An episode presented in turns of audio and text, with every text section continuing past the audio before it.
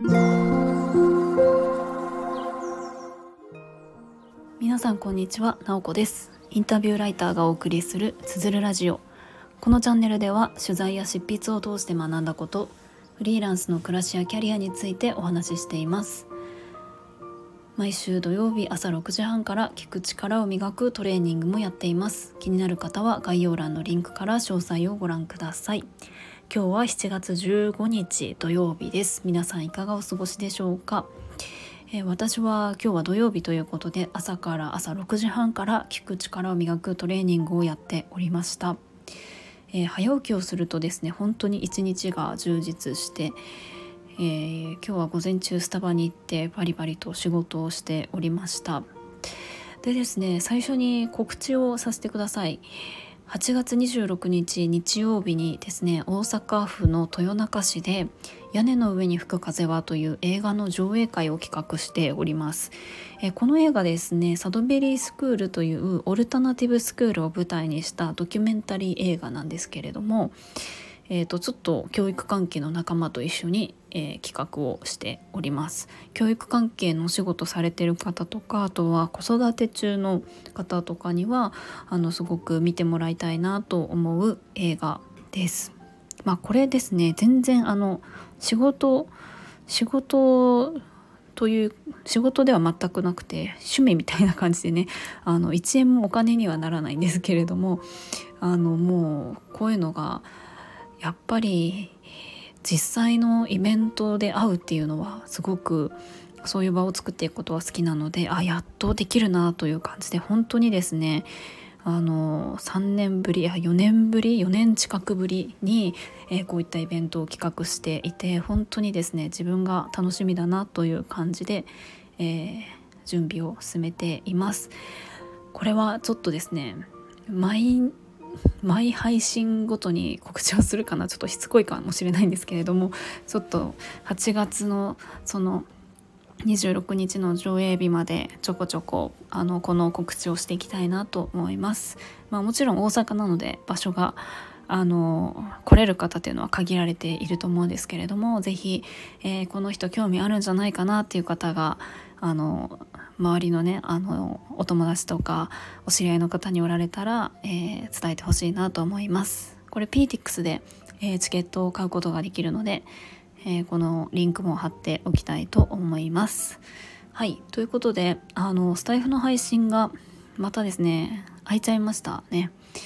1週間ぐらい空きましたね。なんか私連日配信してる時もあればなんか突然1週間ぐらい空いちゃう時もあるっていうすごい不安定な配信をしておりますが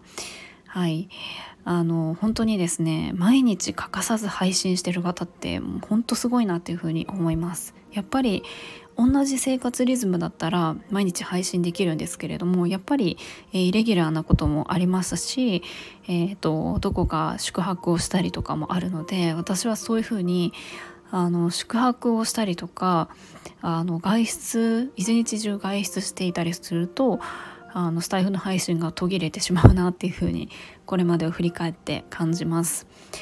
まあただですねこのスタイフをお休みしていた1週間は本当に私にとっては充実した毎日だったので、まあ、今回はその、まあ、この1週間何をしていたかっていうのと共に、まあ、今感じてること、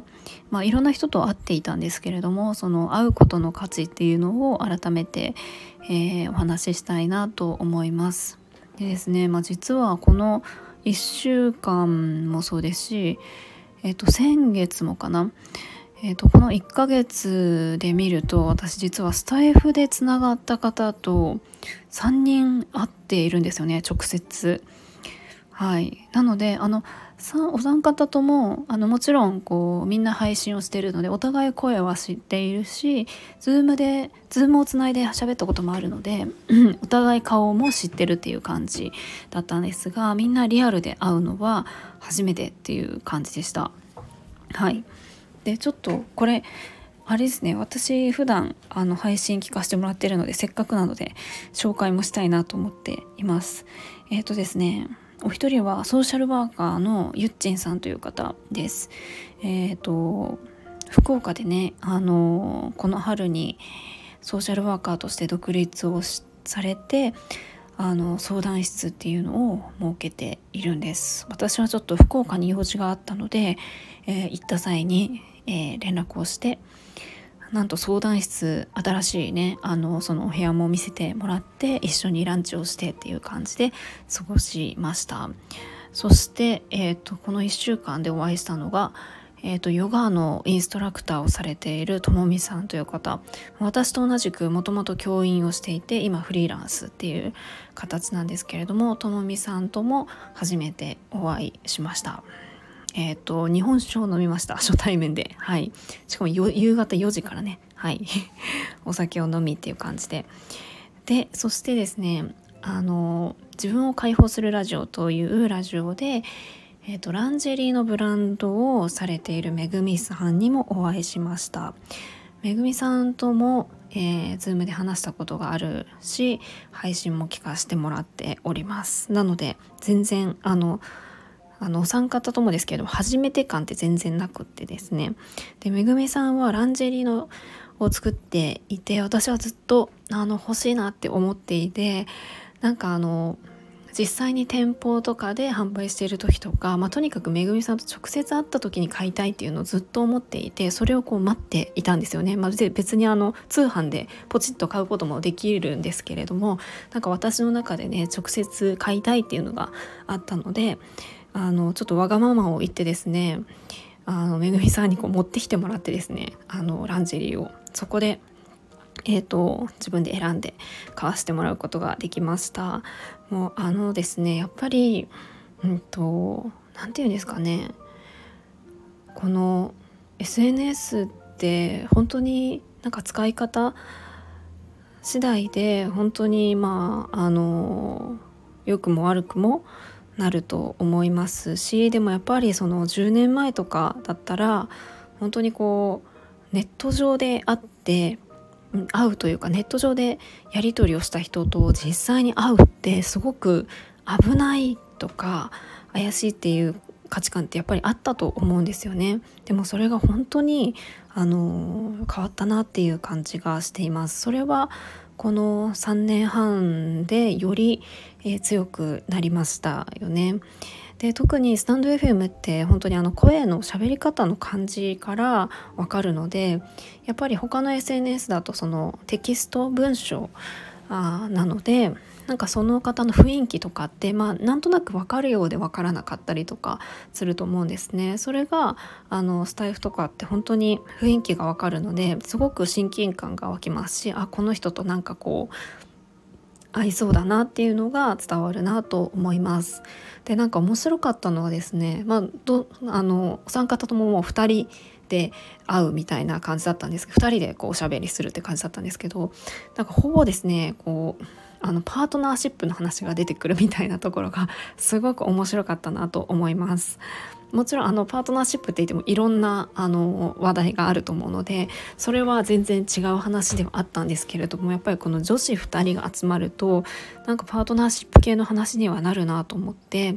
なんかそれが特に何て言うんですかねこうたとえズームをつないで2人で話す場があったとしてもあのできないような話に広がっていくのがすごくやっぱり実際に合う価値だなっていうふうに感じています。で私自身もやっぱり、まあ、これ本当に多くの方がこうなんそうなんじゃないかなと思うんですけれどもやっぱりその何て言うんですかねコロナが始まる前ってかいろんな飲み会とかってすごく多かったと思いますしえっ、ー、と何て言うか付き合いというか、まあ、なんとなく行くみたいな風に考えていることって多かったと思うんですよね。でもやっぱり一回全てがなくなってこうして今少しずつ動けるようになっていった時に何て言うかうんとあそんなにこう外に出歩いたりとか会いまくらなくってもあの会いまくることのことよりも家族との時間を大事にするとか一人の時間を大事にすることってすごく必要だなっていうふうに感じましたしそれこそがすごく豊かさであるなと。でも同時に全然人に会わないことってあのすごく孤独だったりとかやっぱりオンラインでつながるだけではなんかその共有しきれない部分があるなっていうのも同時に感じていたんですよね。で今、まあ、動けるようになった時になんかその全く元通りコロナ前みたいな感じで予定を入れまくるというよりかはなんか本当にあの会いたい人にだけ会うみたいな感じに、私はすごくなっていったんですよね。なんかうんなので、まあ、今いろいろこうあのいろんな場所に移動する時、まあ、仕事プライベートを含めてどこか、えーと、自分の家を離れて、まあ、県をまたいで移動するってなった時にやっぱり私はその地域にいる人であのなんか会えるかなと思う会いたいなと思う人に、えー、連絡をするしその実際話すだけだったら Zoom つないだり電話すればできるけれども一緒にこうご飯を食べながら、えー、そのその場の空気を共有して話すっていうのが、まあ、本当にですねなんか価値があるっていうかあのそれはこう大事にしたいことのあの一つだなっていうふうに感じました。はいということで今日はですね久しぶりの配信をしたので、まあ、1週間いろんな方にまあ本当にスタイフでのつながり以外にもなんか地元の友達に会ったりとか結構今回あのなんか20年ぶりぐらいにちょっと中学時代の友達とかに会ったりとかしてね本当に20年ぶりえー、十何年ぶりとかで会った人もいたりしてあの本当に今こう時間をかけてお金をかけてっていうことをしなくても会える時代だけれどもあのそれをあの移動する時間とか移動するお金とかをかけてもやっぱり会うっていうことにはすごく価値があるなっていうふうに、えー、感じました、えー、ちょっと長くなってしまいましたけれども今日は、えー、この辺でおしまいにしたいと思います。今日も最後まで聞いていただきありがとうございました。もいもい。